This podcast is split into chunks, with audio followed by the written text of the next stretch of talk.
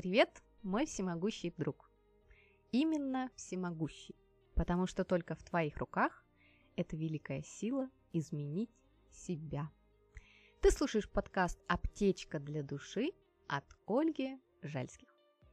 Этот подкаст про путь к себе, жизнь в гармонии с собой, окружающим миром и как логичный бонус из всего этого ощущение счастья и полноты жизни. Прошлых выпусках я начала рассказывать о жизненных законах или законах Вселенной. Повторюсь, э, что я делюсь с тобой своим вариантом, их количества и своим пониманием этих законов. И сегодня я хочу рассказать тебе о законе подобия. Он обширный, и тут есть три нюанса или ключевых принципа, если можно так сказать. Подобное притягивает подобное, подобное порождает подобное, и то, что не может стать подобным, отторгается. Жизнь – очень мудрая система, и в ней нет ничего случайного, как бы нам не хотелось порой так думать. Как говорится, случайность – это замысел более высокого порядка. Мы притягиваем к себе тех, кто подобен нам, а не тех, кого нам хотелось бы видеть рядом. Посмотри внимательно на свое окружение, на своих близких людей, особенно на свою вторую половинку или своих друзей. Это те люди, которые отражают тебе больше всего. Они подобны тебе, как хорошими качествами, так и плохими. Конечно, мы не будем с тобой утрировать, э, мы же понимаем с тобой, что стопроцентного попадания не бывает ни с кем и ни в чем и нигде. Вопрос отношений – тема всегда острая, противоречивая, сложная и порой даже неприятная. Но если в случае с родителями у тебя больше превалирует закон урока и закон связи, то в случае с друзьями, и тем более со второй половинкой, тут явный приоритет закона подобия. Вот тут как раз во всей красе, на впуклости твоего пазлика приходится выпуклости пазлика другого человека. И как бы тебе не хотелось принимать это, так и есть. Конечно, закон зеркала и закон урока тоже в отношениях задействованы по максимуму и очень тесно переплетены между собой, но все же мы с тобой сейчас о законе подобия. Подобное к подобному. Слышал, наверное, эту фразу, да? Что это значит? Ты притягиваешь к себе людей со схожими ценностями, со схожими взглядами, убеждениями, со схожим поведением, со схожими устоями, принципами, правилами. Поэтому, когда ты меняешься, меняется и твое окружение. Именно исходя из закона подобия можно описать, почему часто наши школьные или универские друзья уходят из нашего круга общения, когда мы заканчиваем школу или универ. Да, по инерции еще год, два, пять мы можем пообщаться, но потом уже каждый развивается по своему пути – и если он не схож с твоим по ценностям, то вы просто расходитесь. Ну и так, согласись. И да, вроде хочется сохранить отношения, ведь э, столько всего было пережито.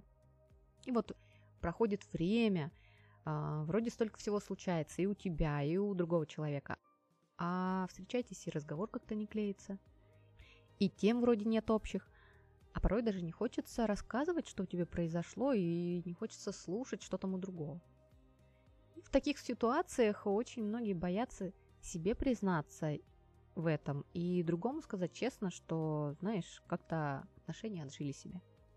Поэтому ищут тысячу причин для отказа от встреч, от разговоров и взаимного времяпровождения. И другой, понимая это, тоже ведет себя идентично. И звонки, и переписка становятся все реже и реже. Потом вообще сводится к банальным поздравлениям с праздниками. Но потом вообще может прекратиться.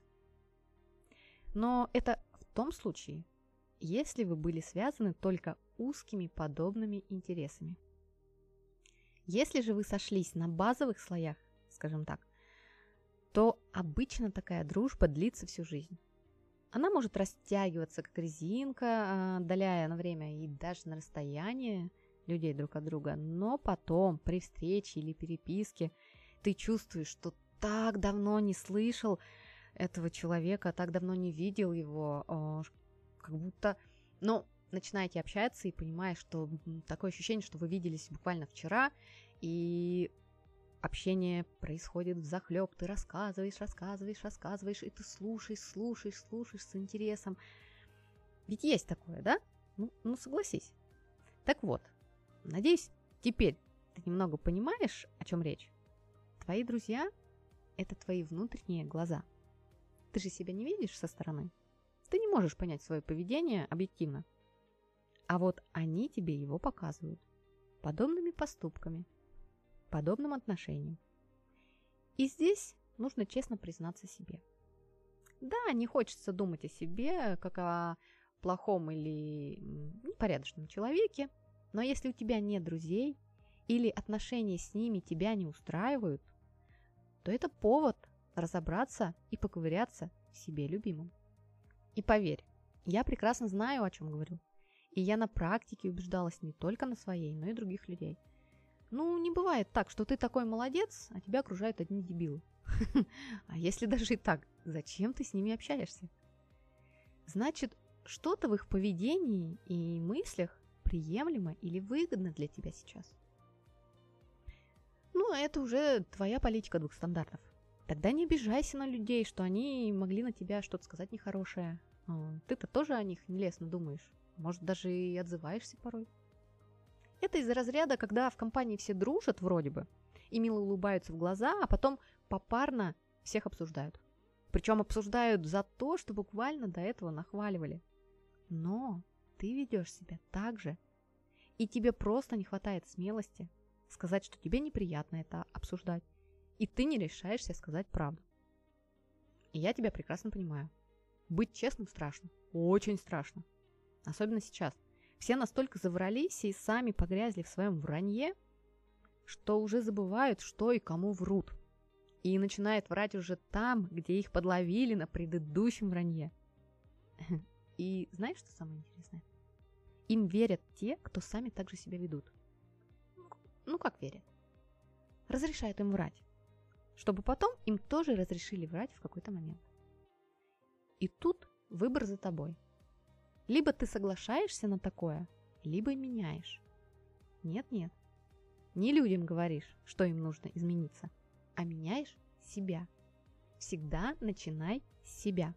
Говори правду, но тут такой тонкий момент. Надо уметь отличать правду от твоего личного мнения, особенно когда его не спрашивают. Знаешь, наверное, таких правдолюбов, какие всем говорят, как правильно жить и что они о них думают. Это неправда. Это всего лишь их узкое мнение, причем его даже у них не спрашивали. Тут надо не забывать о чувстве такта и вкусе другого человека. О вкусах, как говорится, не спорят. Итак, ты вроде бы решил для себя говорить правду, и чем больше ты начинаешь так себя вести, тем меньше у тебя становится старых друзей, тех, которые привыкли лгать. И тем сложнее и неприятнее уже вам общаться. И обычно общение плавно, медленно сходит на нет. И тебе кажется, что все, ты теперь один, и нафиг вообще ты это все начал. Но нет, как только ты дойдешь до другого уровня у себя в душе, как только ты укоренишь его более-менее, в твоем окружении начнут появляться подобные люди, которые будут разделять твои новые ценности и которые будут открыты и честны с тобой. И ты будешь поначалу удивляться и искать подвох. Будешь таким настороженный. А что, так бывает? Действительно бывает? Ну, потом, конечно, ты расслабишься и будешь воспринимать уже это за новую норму в отношениях. Но пока ты сам не поменялся, не жди, что сейчас прилетит фея и превратит твою протухшую тыкву в карету. Я показала закон подобия сейчас на примере лжи и правды, но этот закон применим ко всему. Допустим, ты хочешь, чтобы для тебя что-то сделали, но не делают. У меня к тебе вопрос. А ты делаешь что-то для другого? Только отвечай честно, ведь если ты будешь себя приукрашать в своих глазах, то ты точно не решишь эту ситуацию. Многие перемены идут порой через боль и неприятность. Конечно, больно сознаваться себе в том, что ты не идеален и порой делаешь для других только для того, чтобы получить что-то в ответ. Поверь, я говорю не просто слова. Я такая же раньше была. Я тоже жила дашь на дашь. И меня всегда удивляло и задевало, когда не, все, не всегда так работало. И меня всегда расстраивало и обижало, если в мой адрес не прилетала ответка. Пока я не поняла один важный закон. Если что-то делаешь, делай искренне. И не жди отдачи. Забудь. О, я понимаю, что это сложно. Тем более наше раздутое эго считает, что нам априори все должны, даже если мы для них ничего не сделали. А уж если мы приложили усилия, то вообще должны. И сами там мы уже внутри список долгов составляем, причем с процентами. Ну, как без них для себя любимого, да? А потом обиды появляются. А сказать не можем. Потому что все равно внутри понимаем, что человек-то может немножечко и подофигеть от его долгов нам. Поэтому здесь тоже меняться нужно сначала тебе. Обнулить все долги и дальше делать без оглядки и искренне. И опять же, как только ты научишься делать что-то для других спокойно и бескорыстно, тебе тоже будет прилетать помощь, порой даже от абсолютно незнакомых тебе людей. Ты, наверное, сейчас думаешь, что я рассказываю какие-то сказки. Нет, это работает. Это реально так работает. И до сих пор меня это приятно удивляет. Ну, это вроде все про друзей, ну и близких знакомых. А как же вторая половинка, спросишь ты? Логично. Думаю, аналогию ты уже выяснил. Твой партнер по близким отношениям, назовем это так, подобен тебе. Да-да. Как бы тебе не хотелось сказать, что да, это просто муж козел, да, это жена дура. У жены козлихи муж козел, а у мужа дурачка жена дура. И никак иначе. Я ни в коем случае никого не хочу оскорбить или обидеть. Просто привожу эпитеты, которые часто используют другие люди при описании своих жизненных ситуаций. Ну и, конечно, это касается не только законных браков. А, сейчас же очень многие живут просто так, да, не ставишь штамп, но при этом выполняя роли мужа и жены. И вот здесь очень тесное переплетение идет закона подобия и закона урока, чтобы каждый мог проработать свои неровности и шероховатости. Женщины на что обычно жалуются? Мужчина не помогает. Но если копнуть поглубже, она либо не умеет просить, либо не умеет принимать. Поначалу уже все хороших из себя строят, да? Женщина, которая не умеет просить, говорит, ой, не надо, я сама, сейчас я вот это вот сделаю, вот это сделаю, вот это сделаю. И потом она просто устает от этого количества дел своих, и начинаются обидки. А почему он мне помощь не предлагает? Он что, не видит? Видит. Но он думает, что мы все люди взрослые и умеем разговаривать. Если кому-то надо, попросит. У мужчин такая философия. Но когда женщина долго терпит, молчит, просьба уже будет и не просьба совсем, а приказ. Просьба же она подразумевает и отказ, а к этому женщина в таком состоянии уже будет не готова. Ну а по приказу, кому захочется что-то делать? Вот ответь. Когда ты сделаешь быстрее, когда тебя попросят, или когда тебе в приказном тоне скажут, чё разлегся? Ну-ка давай быстрее встал и сделал. Мне почему-то кажется, что после второго варианта начнется нецензурная брань. Поэтому здесь, опять же, женщины, терпеливые и щедрые на отдачу, учитесь просить. Не нужно терпеть и доводить до кипения свое состояние. Я знаю, как это сложно, очень сложно, но надо потихонечку начинать. С малого, с малого, с малого. Но это все возможно. Второй вариант женщин, которые не умеют принимать. Мужчина хочет помочь, но женщина обычно говорит, не сейчас, не время, нужно подождать, нужно что-то докупить. И много-много еще чего нужно сделать для прелюдии к элементарному действию, там, поменять кран, привесить шкафчик. А есть еще у таких женщин на подкорке мысль, что теперь должна буду. Или потом вообще отнимет или предъявит. И, естественно, мужчина перестает что-то предлагать и делать. Ну а смысл? И потом тоже идут обидки, упреки. Ну и понимаете, да? Причина в чем? Научиться принимать и, конечно же, благодарить. А вот у мужчины, когда жена дура, Хочется сказать, а зачем же ты такую выбрал? Никто ж тебя не тянул. А может, побоялся взять поумнее? Тут же пришлось соответствовать и напрягаться самому. А булочки напрягать у нас никто не хочет, да? Вот и получается, что не хотел трудиться. Получить то, что... Чтобы не трудиться. И если хочешь поменять другого, начинай с себя. И ищи в другом что-то хорошее. Ищи больше причин хорошего того, что вас действительно связывает. А когда жена пила? Ну, я не в смысле сейчас про алкоголь, я про прибор, которым дрова пилит. Мужчина просто не слышит просьбу, не выполняет ее. Потом уже идет донесение информации разными способами. Обычно поначалу простым повторением, чтобы человек хотя бы услышал. Но потом громкость этого повтора со временем начинает возрастать, возрастать, возрастать. Но булочки не хочется напрягать и делать, да? Поэтому и выслушиваем это все. А вот если бы сразу сделал, все бы прекратилось. И вот здесь мужчине нужно научиться слышать. Желательно с первого раза. Вообще, конечно же, я сильно утрирую, да? Но отношения вообще, в принципе, это очень тонкая грань. И в них нужно разбираться более детально. Нельзя вот так вот всех взять и под одну гребенку. Ну, я просто донести хотела смысл на этих примерах, а, что если что-то не нравится в близком человеке, присмотрись к себе, посмотри на себя, а не ведешь ли ты себя так же.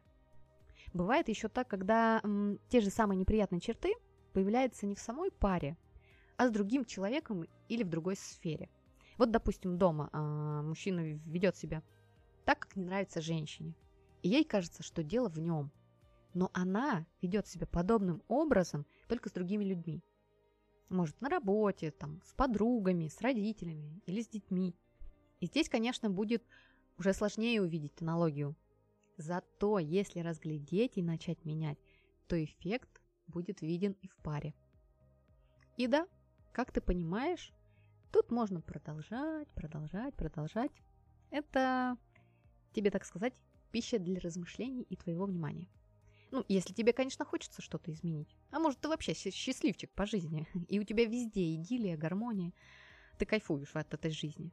И мой подкаст ты слушаешь просто ради моего голоса. Ну, ну а что? Ну, бывает же такое, да? Я рада за тебя тогда. Очень рада. Подобное порождает подобное. Ну, тут, думаю, тебе уже понятно.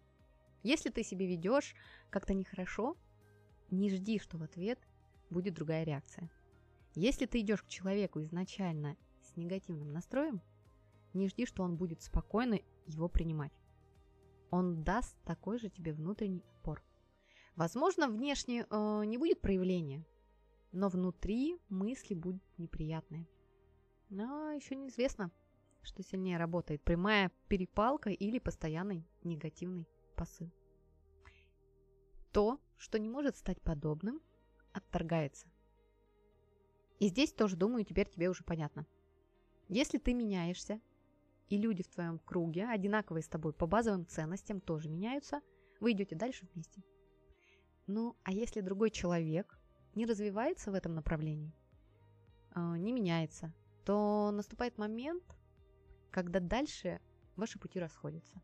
И здесь нельзя сказать, что кто-то хороший, кто-то плохой. Не надо вешать ярлыки. Просто прими разность каждого из вас. Бывает же так, вот семья, ну, жила, вроде нормально, ну, по среднестатистическому, да, параметру. Дети вырастают, и потом пары расстаются. Почему?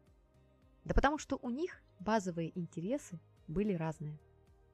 Да, дети их связывали на время, не всегда, конечно, длительное, но если вы изначально разные люди и развиваетесь по-разному, то вам вместе будет некомфортно, и долго вы вместе быть не сможете.